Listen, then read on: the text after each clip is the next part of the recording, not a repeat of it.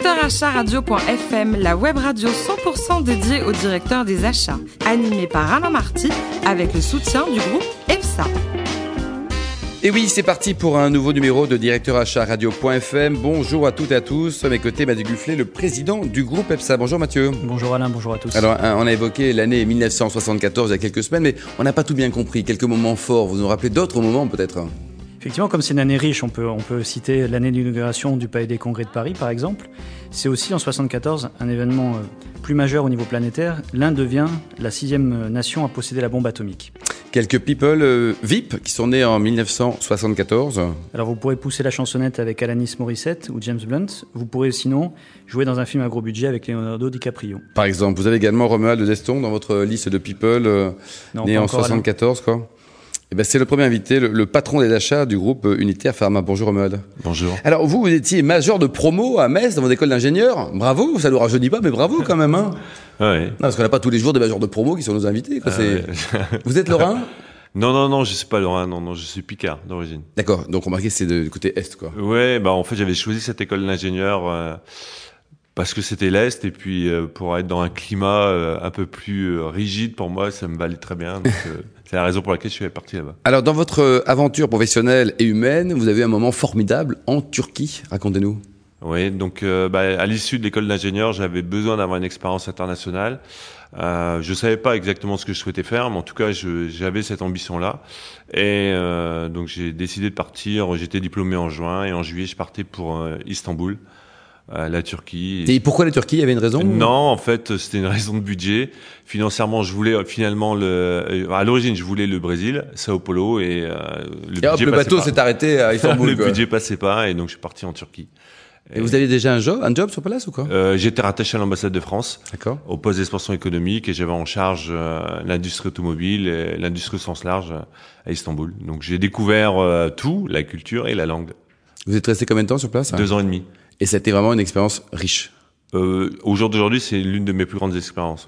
Vous avez y retourné un jour pour travailler euh, Oui, bah, euh, à l'issue de la Turquie, je suis parti, euh, je suis revenu en France, j'ai travaillé dans l'industrie mmh. automobile, et donc j'ai eu l'occasion d'y aller des dizaines de fois. Vous adorez ce pays, quoi J'aime beaucoup. J'aime, j'aime la. Je suis de nature curieuse, donc de toute façon, euh, voilà, j'ai pas d'a priori sur les cultures, les différentes cultures. Bon, au, au contraire. Amiens, Metz, Istanbul, la vie, quoi. Ouais, c'était pas mal. Alors en 2001, donc vous avez rejoint le, groupe euh, Valeo. Vous avez commencé par un poste d'acheteur senior, et puis après vous avez vous avez également évité un plan de licenciement au début là.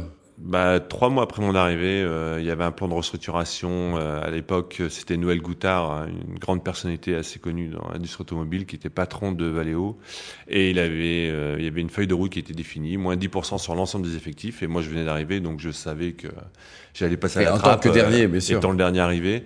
Et finalement, euh, bah, j'ai eu la chance et euh, grâce à l'expérience de la Turquie de pouvoir me démarquer par rapport à différents acheteurs qui étaient bien ancrés dans le système, euh, d'avoir un énorme portefeuille euh, qui était les achats d'acier de fonte dans l'industrie automobile, c'était énorme. Hum. Et, ça représentait euh, combien ça en, termes d'achat? Bah en fait c'était euh, j'avais un, portefeuille euh, site et avec un enfin un, portefeuille pardon branche et développé sur le niveau mondial et plus de 350 millions d'euros d'achat sur ce ah, quand même quoi. Ouais. Alors vous avez rejoint Unitaire Pharma en 2008 et le patron vous a dit vous avez carte blanche, il y a tout à faire. Oui, exactement. C'est génial ça non C'est pas ça c'est c'est exceptionnel. Ouais. C'est exceptionnel. Un mot peut-être sur le groupe? Oui, donc Unitaire Pharmaceutical c'est un sous-traitant d'industrie pharmaceutique. Donc nous on est en B2B, hein, on est en direct avec nos clients qui sont des, les, les big pharma. Et euh, Unitaire a été créé par un ancien de Sanofi, un ancien directeur des industriels de Sanofi. C'était créé quand la boîte? En 1995, avec huit personnes. Et euh, donc aujourd'hui, on est un peu plus de 1400, on fait 250 millions d'euros de chiffre d'affaires. Et j'ai euh, eu cette opportunité en 2008 de créer toute l'organisation achat pour euh, pour le groupe. Donc euh, belle aventure quoi. Ouais, c'était génial. C'est poursuit. Super. Mathieu Gufflet? Oui, votre dossier c'est très tourné sur les aspects techniques, notamment de par votre formation et après votre passage chez Valeo. Est-ce qu'aujourd'hui ça, ça, ça, a un impact, ça vous sert dans votre quotidien, dans votre nouveau métier de directeur achat, ou c'est pas dépendant de ça? Alors, euh, quand j'ai quitté Valeo, j'étais directeur des achats, donc euh, je reste dans la direction des achats, mais euh, honnêtement, en fait, ça vous apprend à, à, en fait avoir des, de, de pouvoir prendre des, décisions assez rapidement. Ça, c'est un point clé. Euh, au-delà de cet aspect-là, euh, je pense que quand vous changez d'industrie, il faut être capable de vous adapter. Donc, il y a très très peu d'outils qui sont utilisés euh, de l'industrie automobile vers l'industrie pharmaceutique, parce que le monde est complètement différent votre précédent groupe Valeo avait une aura très forte au niveau, des, au niveau du marché, au niveau notamment des fournisseurs. Donc c'était, j'allais pas dire facile, mais en tout cas c'était, vous avez un milieu propice pour avoir des bonnes conditions. C'est une école formidable. Hein. C'est une très belle école. C'est une école une des plus reconnues dans, dans, le métier des acheteurs. Mais est-ce que justement le fait d'être aujourd'hui chez Unitaire, vous arrivez à avoir des conditions et vous arrivez à obtenir le mieux finalement de vos fournisseurs? -ce c'est une bonne remarque parce qu'effectivement c'est une des grandes différences euh, lorsque vous êtes euh, euh, patron des achats chez Valeo, ça n'a rien à voir d'être patron des achats chez Unitaire. Et, et c'est justement l'art et la manière de pouvoir appréhender correctement votre panel fournisseur, la façon dont vous le construisez, et d'utiliser des leviers qui sont complètement différents. Et, euh, et une des raisons pour laquelle j'ai quitté le groupe euh, Valeo, c'était notamment parce que j'avais une vision long terme et pas court terme. Et ça, euh, je pense qu'au jour d'aujourd'hui, c'est un des éléments clés euh, qui, qui, est un élément de succès et euh, on reste euh, aujourd'hui la relation que l'on a avec nos fournisseurs, c'est une relation de confiance, de partenariat, et je pense que ça fait la différence. Romuald, vous le rappeliez, les chiffres d'affaires du, groupe, hein, c'est 250 millions d'euros. Le, volume achat, ça représente 150. combien 150. Parce que j'ai la direction achat, euh, frais généraux, c'est les achats indirects, les achats directs et les investissements. Donc j'englobe tous les achats. L'ensemble, quoi. Mathieu Gufflet votre, société, visiblement, dans ce que vous dites, est très axée sur, l'innovation et notamment sur, celle que vous apportez à vos clients. Euh, comment justement les, achats peuvent participer ou participent aujourd'hui à, cet esprit d'innovation? Comment vous aidez à vos clients internes à être performants et innovants par rapport à vos, à vos demandes clients? Alors on essaie, euh, ça rejoint certaines remarques qu'on connaît déjà dans le monde des achats.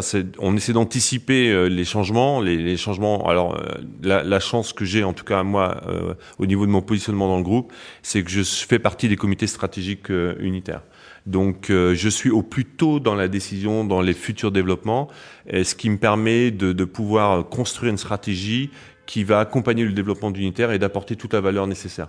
Euh, j'entends par là de la nouvelle technologie. Euh, notre notre intérêt, c'est de se démarquer et on peut se démarquer grâce à nos fournisseurs. Donc, on, si on travaille sur, euh, on est des comités extrêmement restreints. Quelques personnes sont informées de, des nouveaux développements et grâce à ça, ça nous permet d'anticiper, de faire des, des bons choix de. Donc, et ça va plus vite aussi. Hein. Ouais. 1500 fournisseurs, combien sont considérés comme stratégiques hein? Moins de 100. Moins de 100, quoi. Et vous passez donc aussi du temps à rencontrer les, les nouveaux talents, ceux qui ont envie de vous vendre des choses et qui sont bons? Oui, alors euh, la première année quand je suis arrivé chez Unitaire, j'ai visité et j'ai rencontré plus de 100 fournisseurs. Ah quand même Oui, oui c'était une obligation pour moi de bien appréhender le, le cette industrie. Euh, et aujourd'hui, je rencontre essentiellement les fournisseurs stratégiques avec lesquels on a des partenariats moyen, moyen ou long terme ou les nouveaux potentiels fournisseurs. Comme on a un développement international, euh, je suis essentiellement aux États-Unis et au Brésil, puisqu'on vient faire de l'acquisition de nouvelles d'un nouveau site industriel au Brésil. Donc, euh, je me concentre sur les développements internationaux. Néanmoins, euh, oui, ça, ça, il est hyper important de rencontrer les nouveaux fournisseurs. Mathieu? Et justement, sur ces fournisseurs stratégiques, quelle, quelle est la part France, et, enfin locale et, et internationale? Euh, sur, sur le scope des achats. Sur les 100, euh, sur les 100 stratégiques Sur les 100, on est à peu près euh, 70% euh, Europe, dont la France, euh, et le reste est à l'international, États-Unis ou Brésil. Romuald, le futur euh, directeur d'achat dans, dans 10 ans, dans 20 ans, il sera comment? Il aura une bonne tête avec une barbe, il sera comment alors? Peut-être une femme. Exactement. Pourquoi un homme euh, Je sais pas, en fait. Euh, je pense que c'est essentiellement le changement viendra de, de ce qu'on appelle la big data. Aujourd'hui, je pense que c'est une révolution. Ah oui, il y a une révolution. Oui, ouais, c'est une révolution qui arrive euh, dans le métier des achats et euh, cette expertise.